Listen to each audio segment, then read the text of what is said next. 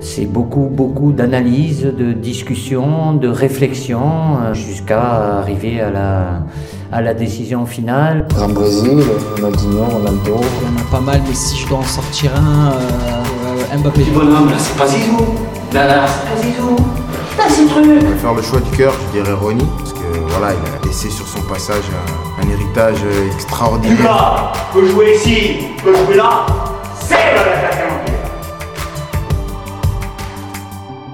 Salut à toutes et à tous, bienvenue dans cette saison 2 de Jeux en triangle. On est de retour avec beaucoup d'excitation après quelques mois d'absence. On a eu besoin un petit peu de, de, souffler, de se consacrer à nos activités professionnelles et puis de réfléchir à quelques nouveautés dans ce podcast qui arriveront euh, un petit peu au compte-goutte au fur et à mesure des épisodes.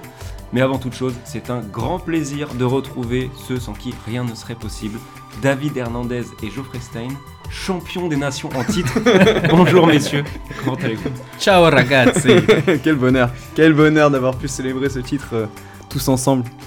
Avec une petite escapade à Turin en demi-finale euh, pour la petite histoire. Alors avant de se lancer, précision de taille, on va passer en bimensuel et non plus en hebdomadaire. Pour le reste, le principe est le même dans les grandes lignes. On prend trois joueurs autour desquels on débat avant d'établir chacun à notre tour un classement en trois catégories, titulaire sur le banc au placard. De votre côté, reprenez les bonnes habitudes, abonnez-vous, partagez, euh, écoutez ce qu'on fait, ça nous aide beaucoup.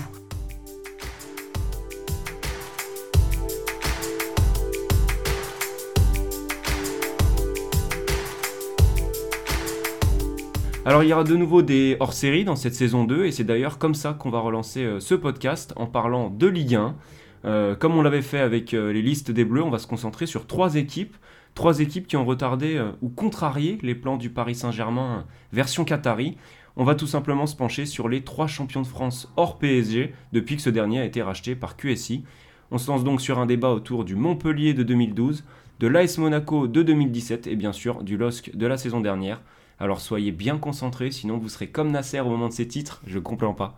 C'est parti pour l'échauffement.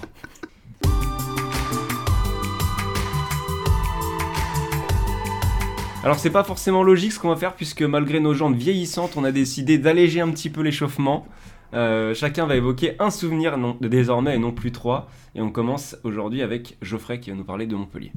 Le Montpellier de, ouais, de 2011-2012, le Montpellier de René Girard, le Montpellier d'Olivier Giroud surtout. Euh, et en fait, ce Montpellier-là, bah, voilà, en tant que supporter du PSG, j'étais euh, au parc pour le PSG Montpellier qui, euh, qui se joue fin février. Ça doit être la 27e ou la 28e journée. Et on, sent bien déjà que, que c'est les deux équipes qui vont, qui vont se disputer le titre jusqu'à la fin de la saison. Et en fait, bah, ce, soir-là, c'est un PSG un petit peu, un petit peu tâtonnant. C'est Ancelotti est arrivé depuis, bah, depuis l'hiver. Il a remplacé Camboire. Euh, t'as Mota, t'as Alex, t'as Maxwell qui ont intégré l'équipe pendant le mercato hivernal. Donc c'est un, un pari sur le papier un peu plus solide. Mais sur le terrain, il n'y a, a vraiment pas photo entre les deux équipes. Euh, Montpellier est bien plus cohérent, euh, bien plus costaud, il fait bien plus de jeux euh, que, Paris ce, soir-là. Mais Paris arrive à arracher un 2-2 un, petit peu, un petit peu miraculeux sur une action où Menez fait un petit, un petit numéro dans la surface et, et la glisse à Oaro qui marque. Mais, voilà, ce jour-là, je pense qu'à la fois Montpellier et à la fois euh, tous les gens autour, tous les observateurs, les spectateurs au parc, les, journalistes ont pris conscience de ce qui pouvait se passer dans, cette saison-là. Et, voilà, pour moi, c'est vraiment le point de bascule où, où Montpellier se dit, bah, il y a vraiment un truc à faire. Alors moi pour Monaco c'est plus un, constat global, il y a du souvenir mais c'est plus un constat qu'un vrai souvenir, c'est que je n'ai jamais autant supporté en fait une équipe française autre que l'OL. Euh, cette année-là, même en Ligue 1 j'avais une vraie sympathie pour eux. Alors je triche un petit peu parce que ça s'applique beaucoup aussi à leur parcours en Ligue des Champions qui est phénoménal, on, y reviendra. Euh, mais je pense que par exemple l'OL de 2006 était apprécié par des gens qui aujourd'hui détestent l'OL. Moi aujourd'hui je déteste pas Monaco mais vraiment j'ai beaucoup apprécié ce Monaco là et j'ai un, un petit souvenir qui est... Euh, que je crois que c'était en huitième de finale euh, aller contre Dortmund. Hein. C'est les huitièmes ou les quarts Les quarts. Donc Monaco euh, va à Dortmund, je crois, à l'aller. Et, euh, et je, je, rejoignais un pote, je crois, pour regarder le match. Et donc, un peu à la bourre, je commence à regarder le match sur mon portable dans le bus. Bref, je descends du bus et Mbappé ouvre le score à ce moment-là, je crois. Et donc, j'ai hurlé dans la rue, chose que j'aurais. Je sais même pas si j'aurais fait ça pour l'OL à l'époque, euh, sur un vieux match de Ligue 1. Et là, je hurle dans la rue, donc je me suis un petit peu ridiculisé. Mais, euh, mais voilà, j'aurais jamais fait ça pour un autre club que, que, que cet AS Monaco là, je pense. Bah, concernant Lille, bon, bah, on va encore nous traiter de pro-lyonnais parce que ça va quand même toucher à Lyon. Euh, c'est forcément le... Vous n'avez pas changé pendant les vacances, les mecs. Franchement, c'est c'est fatigant. C'est forcément le match euh, au Groupama Stadium, du coup, euh, c'est fin avril euh, bah, de 2021. Et euh, c'est un match en fait qui montre aussi bien, pas la descente aux enfers parce que c'est un peu fort, mais le, le, visage de l'OL dans ce, dans ce sprint final. On disait, bah, Lyon, euh, c'est toujours un peu ils sont un peu euh, habitués à ces sprints et du coup, euh, ils, vont tenir la cadence. Et en même temps, de l'autre côté, la, force de caractère des Lillois qui, qu'ils ont montré tout au long de l'année, parce qu'ils ils perdent 2-0 au bout de 30 minutes, je crois. Et ils reviennent à 2-1 juste avant la mi-temps avec un coup franc magnifique de d'Ilmaz. Et derrière, en fait, euh, ce but euh, juste avant la pause, bah, ça les rebooste. Et derrière, c'est un changement, un changement total de, de la physionomie du match avec euh, des Lillois qui, qui étouffent, étouffent l'OL et un Borac dont on reparlera sûrement beaucoup plus tard, qui est au four et au moulin avec une passe D pour Jonathan David et un doublé pour offrir la victoire juste à, juste à la fin du match. Bon, on est, on est chaud, hein, pas besoin de faire 10 tours de terrain non plus pour, euh, pour s'échauffer, si on fait ça On est intelligemment. en fractionné maintenant. Fractionné Exactement. directement. On passe au match. T'as fait un match, mon gars. Un match de chez match, on appelle ça. On commence donc euh, bah, par ordre euh, chronologique avec euh, le Montpellier euh, 2011-2012. Alors pour rappel, Montpellier termine premier avec 82 points. Le PSG termine deuxième avec 79 points et c'est Lille qui euh, complète le podium euh, cette saison-là avec 74 points. On parle du Montpellier de, Mapou, d'Hilton derrière. euh, au milieu c'était du, Belanda. Il y avait Giroud en pointe évidemment. Cabella qui rentrait beaucoup dans la rotation. Camara, enfin bref. Cette équipe-là de Montpellier.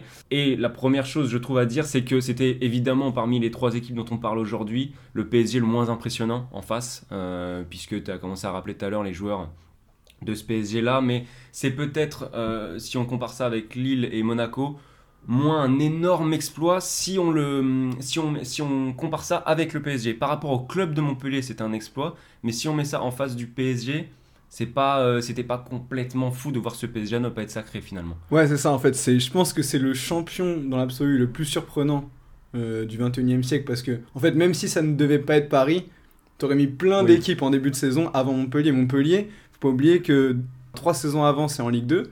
Euh, ça remonte avec, avec Roland Courbis à l'époque. Et la saison précédente, c'est 14e en fait. Passer de 14e à champion de France, c'est un exploit euh, monumental à, l'échelle d'un club comme Montpellier. Et, euh, et c'est vrai que ce PSG-là, bah voilà, c'est la première saison Qatari. C'est un club qui est vraiment en tâtonnement à tous les niveaux, c'est-à-dire en termes de gouvernance. On le voit avec, avec ce qui se passe avec Camboiré, qui est champion d'automne, leader à, leader à la trêve, et qui se fait limoger pour pouvoir mettre Carlo Ancelotti. Voilà, je ne vais pas euh, comparer les deux entraîneurs, évidemment que le, palmarès de Carlo euh, et l'opportunité de pouvoir l'avoir à ce moment-là justifier le fait de, de, faire ce, ce mouvement. Euh, comme je disais tout à l'heure, il y a Mota, Alex Maxwell qui arrive qu'en cours de saison. La recrue phare de, de l'été, c'est Pastore, qui va avoir une place particulière dans le cœur des, des supporters parisiens, mais qui, qui n'a pas la dimension des joueurs qui vont arriver plus tard dans l'ère Qatari. Il n'y a pas encore vraiment de star en fait dans, dans ce PSG-là. Et donc c'est sûr que c'est un PSG, bah voilà, c'est c'est pas un hasard si ce PSG là il finit à 79 points quoi. C'est un PSG qui est vraiment en tâtonnement, qui est encore en construction, presque en phase de transition. En fait, ouais, c'est un PSG qui commence à mettre ses pions petit à petit, parce que tu parlais de Pastore, je crois qu'il y a aussi Matuidi qui, qui Matuidi, rejoint le ouais. club. Matuidi, Sissoko. Voilà, du coup, c'est pas, c'est pas des noms ronflants comme euh, il peut y avoir après avec euh, Zlatan, etc.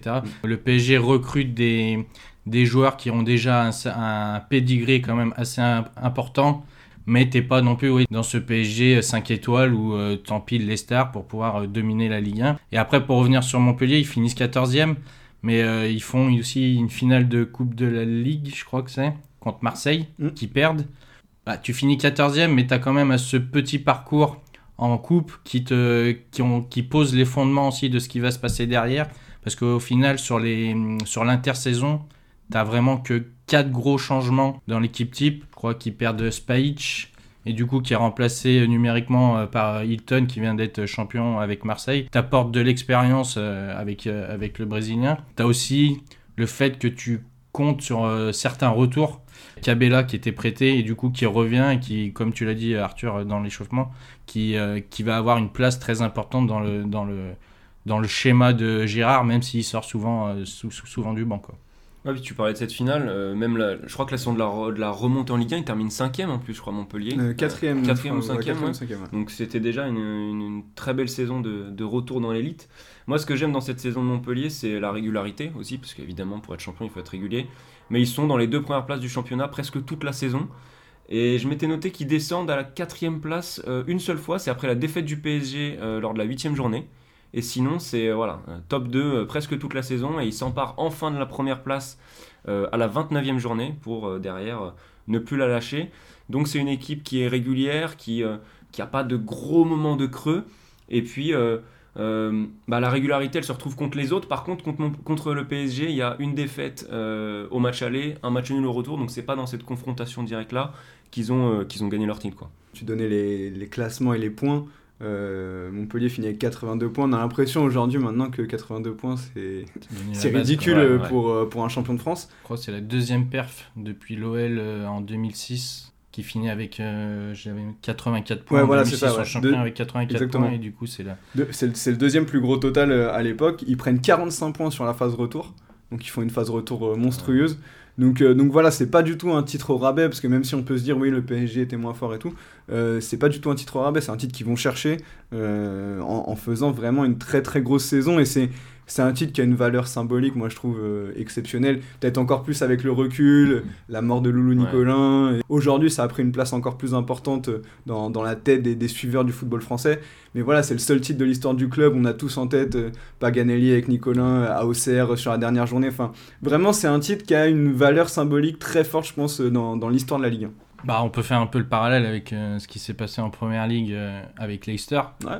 C'est euh, le chemin pris par les deux clubs est complètement différent, mais euh, Leicester à l'échelle de la première ligue, c'est un peu Montpellier à l'échelle de la Ligue 1, c'est un champion sorti de nulle part euh, dont t'attendais pas euh, monts et merveilles et qui final euh, vient battre euh, bah, en Angleterre les gros ogres euh, que sont euh, le Big Four ou le Big Five.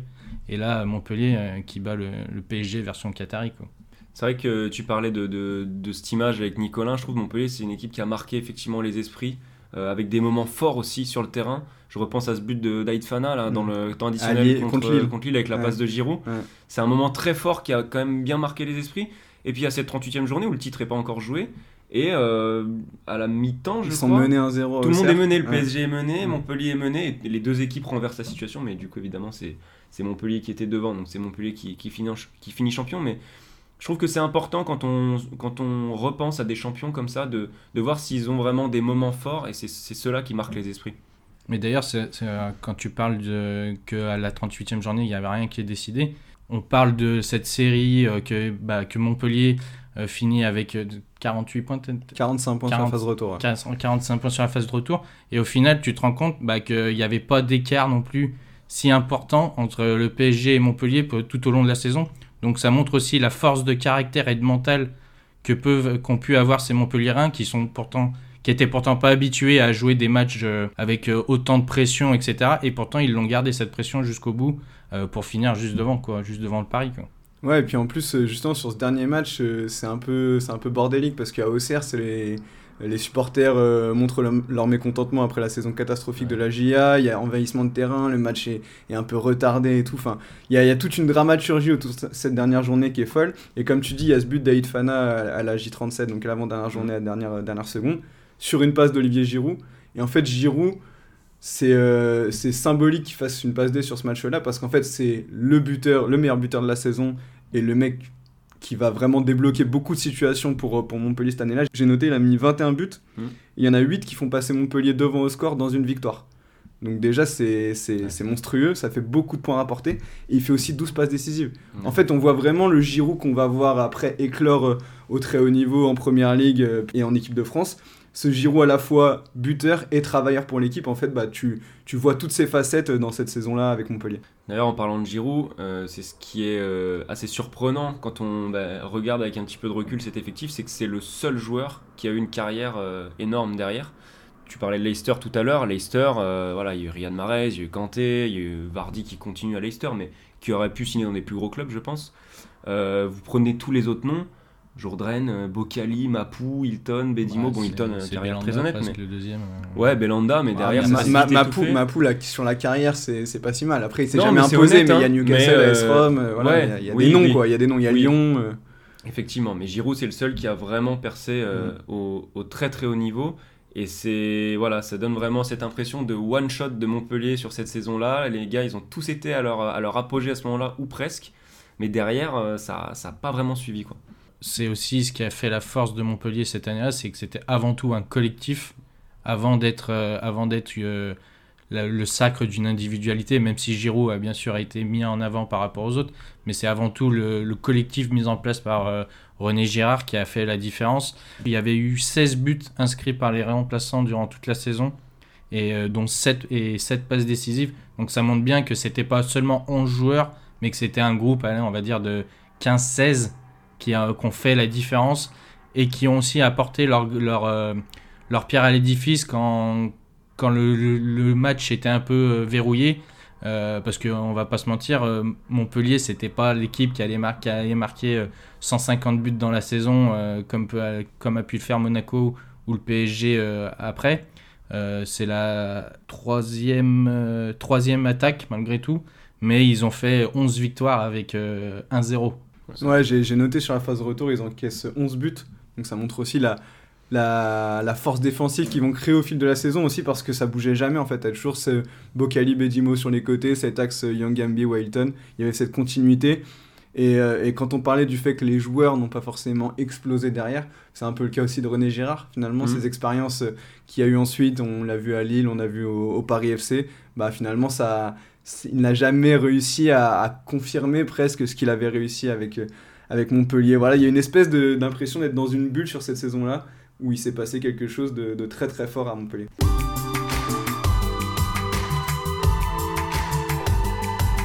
Alors Monaco, on passe à un tout autre total de points là. On va dans des autres sphères. 95 points. Euh, donc il y a un petit gouffre qui le sépare du PSG qui termine avec 87 points. Et c'est Nice qui vient euh, terminer euh, sur le podium aussi avec 78 points. Leonardo Jardim était, était en place à ce moment-là depuis 3 ans. Donc là, j'ai quand même envie de, re- de redire l'équipe type parce qu'elle est assez, euh, avec le recul, quand on voit la trajectoire de certains joueurs, elle est assez impr- impressionnante. Sous Basic dans les cages, Sidibé, Jemerson, Glick, Mendy, Bernardo Silva, Fabinho, Bakayoko, Lemar, Falcao, Mbappé. Donc je pense que quand on a dit la compo, on a déjà dit beaucoup de choses de cet AS Monaco euh, 2000 2016-2017. On est vraiment dans, dans l'apogée de euh, ce qu'est Monaco en fait depuis, euh, depuis qu'il a été racheté par Dmitry Ribolovlev. T'arrives à, à avoir tout qui se synchronise à l'instant T avec ta politique de prendre des joueurs à la fois confirmés et énormément de pépites que tu vas essayer de faire éclore. Et là en plus, bah, euh, t'as un joueur que tu vas faire sortir de ton centre de formation euh, qui est Mbappé. Il y a vraiment tout qui se met en place. Et, en effet, comme tu le dis, euh, là aujourd'hui, euh, tu as des joueurs, euh, en as 4 dans, ces joueurs qui sont devenus champions du monde. Fabinho qui est titulaire à Liverpool, Bernardo Silva qui est titulaire à Manchester City. Enfin voilà, aujourd'hui, ils sont quasiment, euh, là, il y a la moitié de l'effectif qui est, euh, dans des très grands clubs européens et qui joue, euh, qui joue les plus grosses compétitions. Et à l'époque, euh, tu as 8 des 14 joueurs qui ont le plus de temps de jeu. euh, J'ai mis un, curseur à 2500 minutes, compétitions confondues, qui ont moins de 23 ans. 23 ans ou moins. Ah bah c'est sûr que comparé à Montpellier, là, on n'est pas sur du one shot quoi. on est sur du one shot entre guillemets sur du one shot parce que on est vu la saison qu'ils ont fait, on- c'était et vu la politique monégasque, c'était voué à exploser et à, et à ce que chacun parte euh, prenne son envol et parte. Mais ouais, c'est vrai qu'on est sur du on est sur de la pépite et en même temps un peu aussi sur de la renaissance parce que Falcao Mm. euh, il fait une saison extraordinaire mais il faut pas oublier qu'il reste sur des prêts euh, à Chelsea et à Manchester United où où euh, le mec il est au fond du trou quoi. Donc euh, sa renaissance elle est un peu inespérée et aussi elle, elle permet à Jardim euh, de pouvoir compter sur un, joueur d'expérience qui va aussi amener de la sérénité et son professionnalisme pour des jeunes comme Mbappé, comme Lemar ou Bernardo Silva parce qu'ils explosent. Mais quand, quand, ils sont, quand ils commencent la saison, c'est pas non plus, on n'en attend, on en attend pas monts et merveilles en se disant euh, ah bah c'est une équipe qui va tenir tête, euh, qui va tenir tête à, au PSG, même si la saison d'avant ils finissent troisième. avec une magnifique finale, une magnifique finale de, de fin de championnat contre l'Olympique lyonnais et, et une défaite 6-1 au Groupama Stadium qui les pousse au tour préliminaire. Mais d'ailleurs, le tour préliminaire euh, qui vont jouer en Ligue des Champions, ça va aussi poser les fondements de ce groupe euh, avec une, une, prépa, une prépa qui est repris euh, bien plus tôt euh, que les autres et qui, qui, va permettre de souder cette équipe et de, de, leur, de leur permettre de croire que quelque chose de grand est possible. C'est important de prendre du recul parce qu'aujourd'hui l'équipe est impressionnante, mais comme tu le dis, on n'attendait pas beaucoup. Et quand tu regardes juste le duo d'attaque, en fait, aujourd'hui Falcao et Mbappé, on se dit, ouais, la folie. Mais effectivement, comme tu disais, Falcao revient d'un prêt très moyen. Et Mbappé, personne ne le connaît à ce moment-là. Et Mbappé, même cette saison-là, il s'installe en février en fait. Ouais, oui, c'est vrai. Avant, c'est Valère Germain qui est Germain, souvent ouais. titulaire. Bon, on parlait de l'effectif de Monaco, important de le remettre aussi en parallèle avec celui du PSG de, de cette année-là, parce que là, pareil, on est passé quand même à autre chose. Di Maria, bon, Pastore était déjà là avec Montpellier, mais Lucas, euh, Ma Verratti, Marquinhos, Thiago Silva, on est sur un effectif euh, beaucoup plus qualitatif que celui qui a, qui a affronté Montpellier. T'es quand même euh, pareil dans une phase de transition en fait, parce que tu as eu le départ de Blanc, tu as eu le départ d'Ibrahimovic. C'est un PSG qui, est, qui se reconstruit avec Unai Emery et avec Edinson Cavani qui fait une saison d'ailleurs monstrueuse, mais qui devient le fer de lance d'une équipe. Et je sais pas si Edinson Cavani est fait pour, pour porter une équipe euh, très très haut. T'as plus vraiment ce, ce totem qui était Ibrahimovic et qui te, qui te permettait en fait chaque week-end en Ligue 1 d'avoir une espèce de, de valeur sûre, de valeur refuge mmh. sur laquelle tu pouvais t'appuyer. Malgré ça, euh, Paris, même si comme tu le dis, il y a un gouffre, euh, il y, a, y, a 8 points d'écart avec Monaco, c'est le plus gros total pour un vice-champion dans, l'histoire de la Ligue 1. Donc voilà, c'est pas une saison complètement ratée du PSG, mais il va se passer plein de petits trucs. Voilà, c'est l'année de la remontada, c'est l'intégration complètement ratée de Ben Arfa. Euh, voilà, il y a, des petits événements qui font que la saison de Paris, elle va au fil des, au fil des mois un petit peu dérailler et, ça se finit un petit peu en, en des événements et les confrontations directes, parce qu'on en parlait aussi pour Montpellier. Défaite euh, 3-1 à l'aller contre Monaco, un partout au retour. Ça fait 5 points, il termine à, à 8, donc euh, ça se joue aussi euh, beaucoup là-dessus. Quoi. Ouais, avec un match retour euh, où ils égalisent à la ouais, dernière minute oui, sur un sur Bernard, de Bernardo ouais. Silva. Mais c'est complètement mérité, parce que Monaco fait, fait un bien meilleur match que le PSG ce, ce soir-là. Après, il y a juste dans les confrontations directes, il y a la finale de la Coupe de la Ligue, ah oui, où pour le coup, Paris met, met une rouste à Monaco. Euh, avec un Thiago Silva qui est monstrueux sur Mbappé ce, ce soir-là. Oui. Et euh, je trouve que ça finit, ça finit, à 4-1 ouais, au Groupama Stadium. Ça montre bien que les deux se, se tirent la bourre jusqu'au bout. Et malgré, le, comme tu parlais Arthur, du parcours en Ligue des Champions, qui aurait pu, pu, pu leur, ils auraient pu puiser de l'énergie dedans, euh, être fatigués, etc. Euh, ils arrivent à tenir la cadence. Et je crois que sur le, la phase retour, mis à part le nul contre Paris et contre Bastia, je crois, ils font que des victoires sur cette phase retour aussi. C'est ce qui permet, c'est ce qui aussi leur permet de tenir tête à, ce PSG qui finit vice-champion avec un total de points extraordinaire. Quand même. Tu parlais de la Ligue des Champions, c'est vrai que c'est aussi le gros argument qui fait qu'on se souvient énormément de ce Monaco-là. Et d'ailleurs, mon, souvenir euh, euh, en, est une preuve. Moi, j'ai tout de suite pensé à la, Ligue des Champions sur ce Monaco-là plutôt que à la Ligue 1. Il, il tape des équipes énormes. Euh, Mbappé, c'est extraordinaire. Falcao, extraordinaire on voit des matchs de très très haut niveau, loin de l'étiquette qu'on a pu coller un peu plus tard à Jardim peut-être de bétonneur et tout. On voit un Monaco qui est ultra séduisant euh, cette saison-là, et pour le coup ça s'applique aussi en Ligue 1. C'est un Monaco assez basique finalement, c'est 4-4-2, ouais. euh, voilà, mais équipe de transition incroyable. Il faut dire que tu as les joueurs euh, voilà, pour, pour jouer ce, ce jeu-là. En effet, on a eu cette image après de, de Jardim. En plus, je pense qu'il y a eu un petit peu un délit de sale gueule autour de Jardim, le fait qu'ils sont un peu tout le temps, tout le temps survêt, avec son accent portugais. Enfin, on s'en moquait beaucoup à l'époque dans J 1.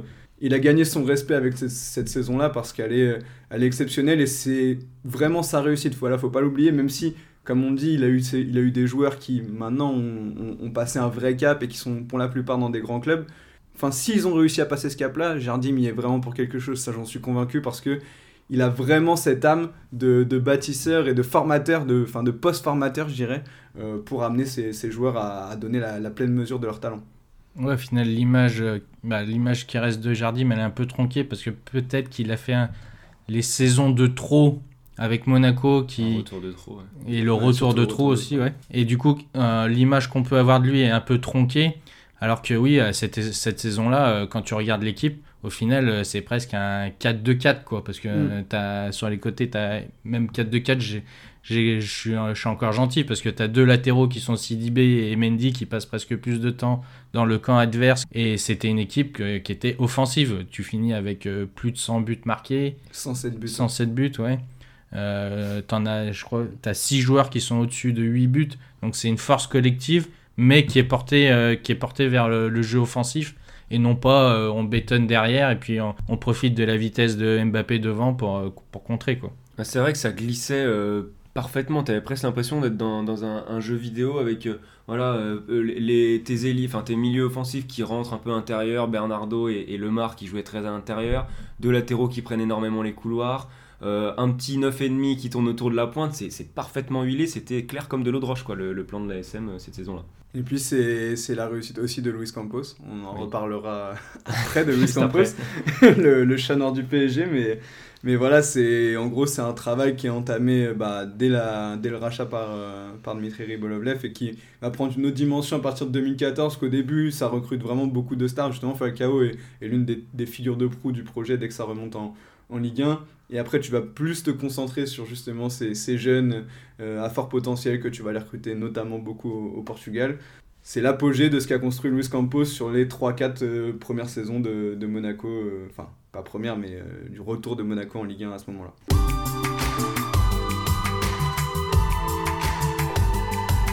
Du coup, la transition est toute faite pour, euh, pour enchaîner sur le, le LOSC de, de, la saison dernière. La passe décisive. Exactement. Et je, je termine, pied gauche. le LOSC de Christophe Galtier, qui était donc euh, au club depuis trois saisons avant, avant cette, cette saison du titre. Euh, Lille donc termine champion avec 83 points dans une lutte à 4 euh, avec le PSG deuxième 82 points, Monaco troisième 78 points et l'Olympique Lyonnais qui s'écroule et qui termine quatrième avec 76 points, mais qui permettra peut-être de gagner les Ligue Europa cette saison. On en parlera plus tard. Euh, donc, le plus marquant dans ce, dans ce titre-là du LOSC, c'est que c'est une lutte à 4, non pas une lutte à, une lutte à 2.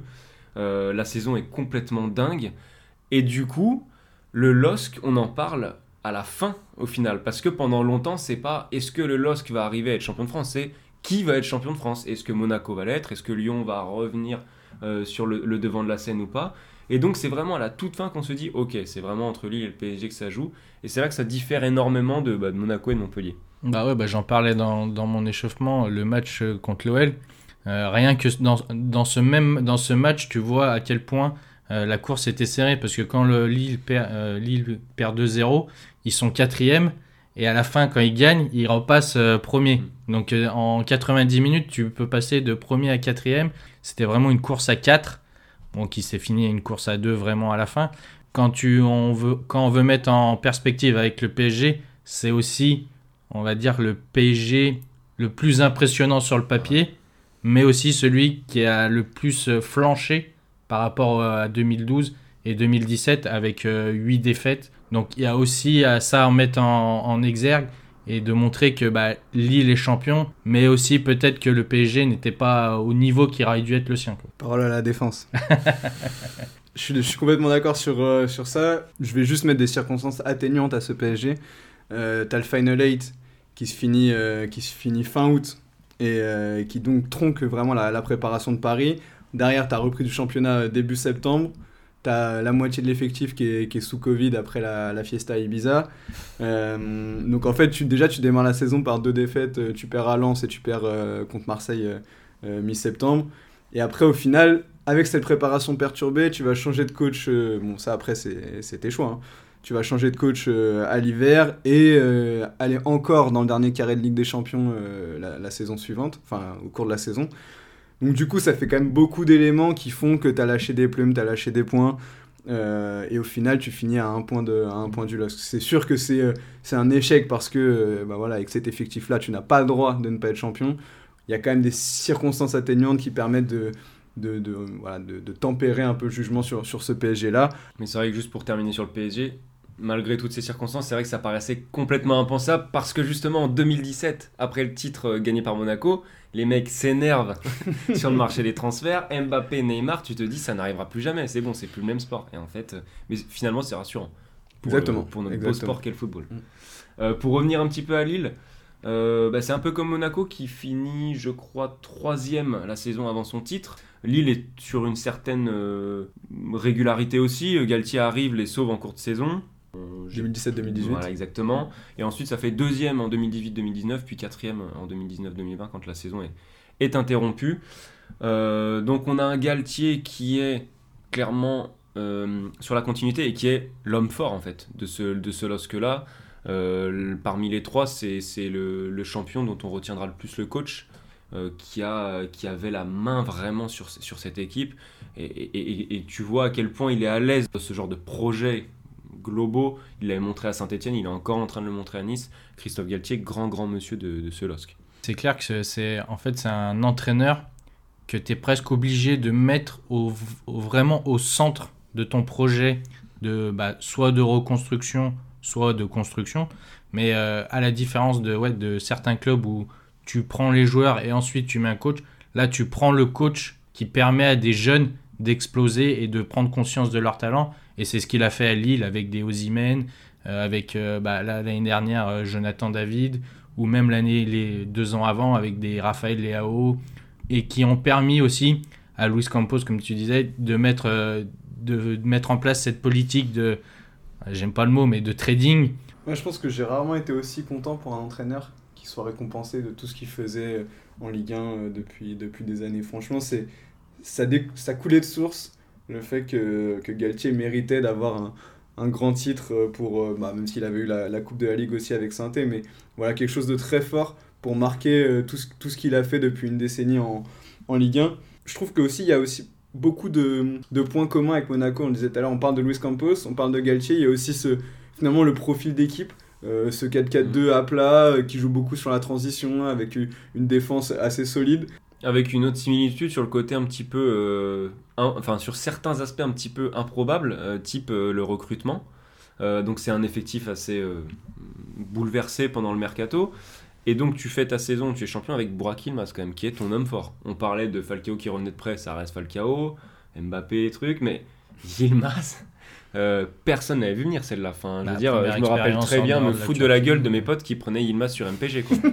bah oui, en plus, on a déjà parlé dans, le, dans un des podcasts. Euh, le mec, c'est sa première saison, euh, sa première saison hors de, hors de la Turquie. il a 33 ans. Tu sais pas, c'est vraiment un pari en, soi, c'est, il est venu pour euh, compenser le départ de Loïc Rémy qui jouait un peu les, les, euh, les, grands frères euh, avec son expérience. Et il va se retrouver au final à être l'homme fort de ce projet lillois de la saison dernière. Quoi. Et tu as David qui remplace, qui remplace Ozymen et qui met du temps à, mm. à, se mettre dans le bain, etc. David, au début, sur les premiers mois, tu te dis ok, c'est un flop en fait. Puis bon, après Lille, c'est une équipe qui a brillé par sa solidité aussi. La charnière Fonte-Botman, c'était quand même très très intéressant. Renildo qui fait une, qui fait une belle saison.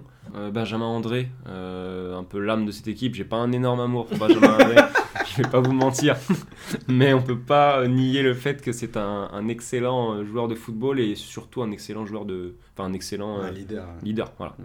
Et puis Mike Maignan, hein, quand on parle de la solidité défensive de Lille, la saison de Mike Maignan est incroyable, vraiment incroyable. Euh, voilà, si, là d'ailleurs il est dans la continuité euh, avec le Milan, mais vraiment c'est l'éclosion, euh, bah, pour coup d'un gardien pareil qu'on critiquait pas mal à, son arrivée à Lille, quand il est arrivé sous, sous, Bielsa.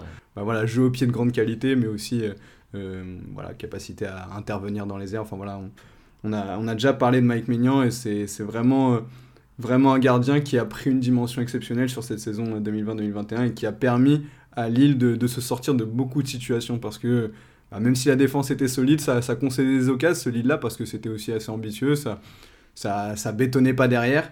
Et, et, Maignan a sorti beaucoup d'arrêts très décisifs dans des, dans des moments importants.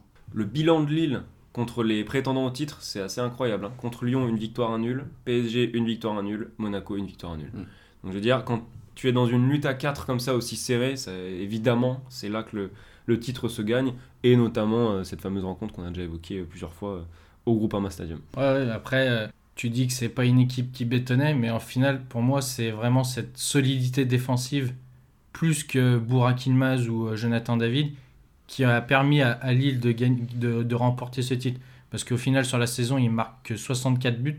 C'est un des plus mm. petits totaux pour un champion depuis 10-15 ans. Mais au final, à côté, ils en prennent que 23.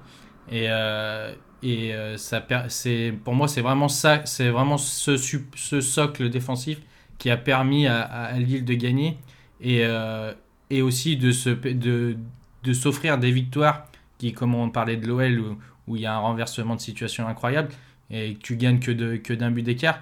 Et sur toute la saison, 50% de leurs victoires, c'est avec un seul but d'écart. Ça montre aussi que ça concède des occasions et ça prend pas beaucoup de buts. Et derrière, quand il faut mettre euh, le couteau dans le dos, bah, tu as, un mec comme, euh, comme Ilmaz qui va venir et qui va te mettre, qui va te planter ce but, ce tout petit but qui va faire toute la différence à la fin. Quoi. Ouais, et puis ça se voit aussi, ils ont perdu que 3 matchs dans la saison. ça, c'est vraiment, vraiment une statistique que je trouve, que je trouve énorme. une défaite sur la phase retour. Et aussi peut-être un petit peu aidé, euh, ils avaient la Ligue Europa, finalement, en début de saison, on l'a presque oublié. Et ils sortent contre l'Ajax en, en 16e de finale. Ils sortent assez vite euh, aussi en Coupe de France, euh, ils, perdent 3-0 au parc contre, contre Paris. et finalement, bah voilà, c'est peut-être un mal pour un bien d'avoir d'avoir évacué ces compétitions assez vite pour pouvoir tenir dans le sprint final, parce que bah, voilà, sur les 8 derniers matchs, quand ils ont plus ces compétitions à gérer, ils font, ils font 6 victoires et 2 nuls. Ce que je trouve aussi intéressant dans la gestion de l'effectif, c'est euh, le duo euh, Bamba-Ikone, qui est un duo qui avait beaucoup plus de stats les saisons d'avant, et qui là, Galtier a réussi à vraiment les transformer en soldats. Je veux dire, Bamba qui défend dans le couloir, je pense que tous les entraîneurs, euh, tous les entraîneurs en rêvent hein, d'un milieu offensif qui défend autant. Ikone, je pense qu'il a aussi, c'était pas sa qualité première les replis, et je l'ai trouvé beaucoup plus investi. donc ça, c'est une des forces bah, de l'effectif lillois, mais aussi de Christophe Galtier qui a vraiment emmené tout le monde avec lui. C'est aussi un effectif qui n'a pas connu de grosses blessures tout au long de l'année. Tu as Ilmaz qui a, je crois, qui a loupé 5-6 euh, journées entre, au début, début mars, début mars, début avril. Mais au final, tu perds ton homme fort et après, derrière, tu as des hommes qui des joueurs qui se révèlent, euh, comme euh, Yazice qui, qui, était, qui avait ce rôle de remplaçant de luxe. Tu as Renato, bah, c'est peut-être celui qui a été le plus qui a, qui a eu le plus de pépins physiques et qui n'a pas vraiment pu enchaîner. Mais dès qu'il jouait et qu'il pouvait enchaîner, tu voyais très, tu voyais très bien euh, tout le bien qu'on disait de lui pendant l'Euro 2016. Donc c'était vraiment un, groupe plus qu'une individualité, même si Ilmaz va rester, va rester comme, euh, ou Maignan vont rester comme les, les, grands, les, grands, les grands patrons de cette équipe. Mais c'était vraiment un groupe avec, avec plein, de, plein de petits soldats au service du collectif. Quoi. On va pouvoir passer bah, au moment fatidique, au temps additionnel. Additionnel, 3 minutes minimum. 3 minutes de bonheur en plus. Qui se lance, euh, David, si tu veux euh, nous donner ton, ton classement En fait, là, moi, c'est vraiment par rapport au côté euh, affect. Et pour moi, le, sacre de Montpellier, ça restera, comme on a dit, c'est une, presque une bulle intemporelle dans le, dans le championnat de France ça reste un truc peut-être qu'on reverra pas avant 20, 20, 20, ou 30 ans. Rien que pour, euh, bah pour la ferveur montpelliéraine, parce qu'on n'en a pas parlé, mais la Mosson euh, a vraiment joué son rôle de 12e homme durant cette année, durant cette année-là. Euh, pour Loulou Nicolin, en fait c'est pour tous, pour ce club familial qui a enfin récolté le fruit de toutes ces années de, de labeur, de, bah, de Ligue 2, et puis bah, en fait c'est une entreprise familiale qui réussit. Et pour moi, pour moi, je le mets ça au-dessus. En deuxième, euh, bah, je mettrais le Monaco de, de, 2017. Euh, c'est une équipe. Euh, quand tu maintenant, quand tu regardes, tu dis, mais on avait ça dans le championnat de France. Donc oui, c'était pas encore les mêmes joueurs, ils avaient pas encore la même expérience. Mais qu'est-ce qu'elle nous a fait, qu'est-ce qu'elle m'a fait rêver? Et du coup, bah après en dernier, je mettrais Lille parce que c'est peut-être celui qui m'a le moins fait vibrer. C'était plus clinique. Moi, j'ai quand même cette sensation de pas d'équipe défensive, mais d'équipe qui s'est vraiment euh, appuyée sur, cette, euh, sur, ce, sur ce socle euh, Maignan, Fonté, euh, Botman, avec les deux milieux euh, centraux que, que sont André et Soumaré. Et du coup, c'est pour ça que je les mets plus, que je, me, que je mets ce titre pas derrière les deux autres. Quoi. Alors moi, je pense que je me suis cramé un peu dès l'échauffement, hein, mais l'AS Monaco, c'est mon numéro 1, je dirais presque incontestable, parce que justement, même si effectivement le, le, le côté Ligue des Champions peut biaiser un peu l'image qu'on a d'eux, moi, c'est justement ce qui me fait les mettre à cette position-là c'est que non seulement tu concurrences, enfin tu fais plus que concurrencer le PSG puisque tu les devances en Ligue 1, tu vas euh, faire un parcours extraordinaire en Ligue des Champions plus la finale de la Coupe de la Ligue. C'est-à-dire qu'avec un effectif qui, encore une fois, avec du recul est impressionnant, mais à la base n'est pas forcément taillé pour faire tout ça, euh, tu fais des choses extraordinaires. Et donc Monaco, clairement, c'est mon, champion préféré parmi ces trois-là. Ensuite, moi, je mets Lille en deuxième position. Bah, Lille m'a peut-être moins fait vibrer que Montpellier, mais je valorise énormément toutes ces confrontations directes où c'était du solide tout le temps, jusqu'à un point où tu disais, mais en fait, on ne peut pas battre Lille en, confrontation directe. Ils sont taillés pour ces moments-là, ils sont imprenables. Galtier avait la science, je pense qu'il y avait un énorme travail de, vidéos, de tout ce que vous voulez, peut-être plus que certains autres coachs. Et puis tu as les, effectifs de ces concurrents-là qui sont assez impressionnants. L'OL, euh, il y a un joli effectif, Monaco aussi, le PSG, on n'en parle même pas, c'est le plus gros PSG euh, de, ceux qu'on a évoqués aujourd'hui. Donc euh, assez impressionné par ce Lille-là, même si effectivement c'est pas le plus séduisant sur, le, sur le terrain. Et puis Montpellier ensuite ça me fait un peu mal parce que j'étais un, peu comme toi David sur le côté un peu familial que j'aimais beaucoup. Et puis et, puis j'avais aimé le, fait que tout le monde nous promette une, domination tout de suite du PSG quand le Qatar est arrivé. On va pas se mentir, on était tous jaloux. Hein. Euh, et donc euh, moi j'étais clairement pour Montpellier cette saison-là, euh, quand il y avait des PSG Montpellier. Et donc j'avais pas mal vibré, donc j'ai beaucoup aimé, mais voilà, le PSG n'était pas ce qu'il est aujourd'hui, il y avait un peu moins de concurrence, donc ça m'a, je trouve, je qualifie ça un petit peu moins d'exploit que les deux autres. Bah pour moi, ça sera aussi Monaco en premier, parce que les émotions qu'on a ressenties en voyant ce, ce Monaco-là, euh, voilà, c'est clairement au-dessus. Quand, quand, je parle d'émotions, je parle d'émotions pures de euh, voir les résultats, euh, par exemple, européens, et d'émotions footballistiques, d'émotions de jeu. Il y a eu des moments complètement exceptionnels. De voir l'éclosion d'un talent comme, comme Mbappé.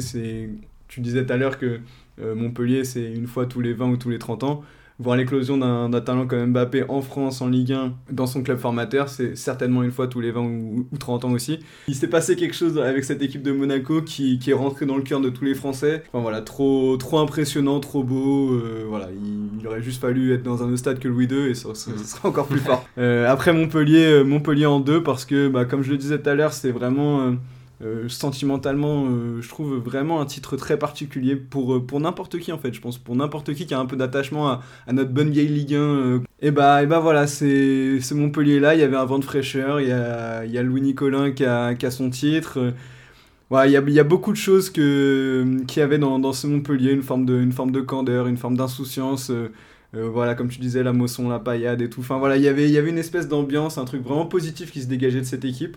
Et en troisième Lille, bah, en fait, déjà, ça joue le, fait que voilà, c'était la saison dernière. On manque encore un peu de recul, un peu de perspective sur le titre de Lille.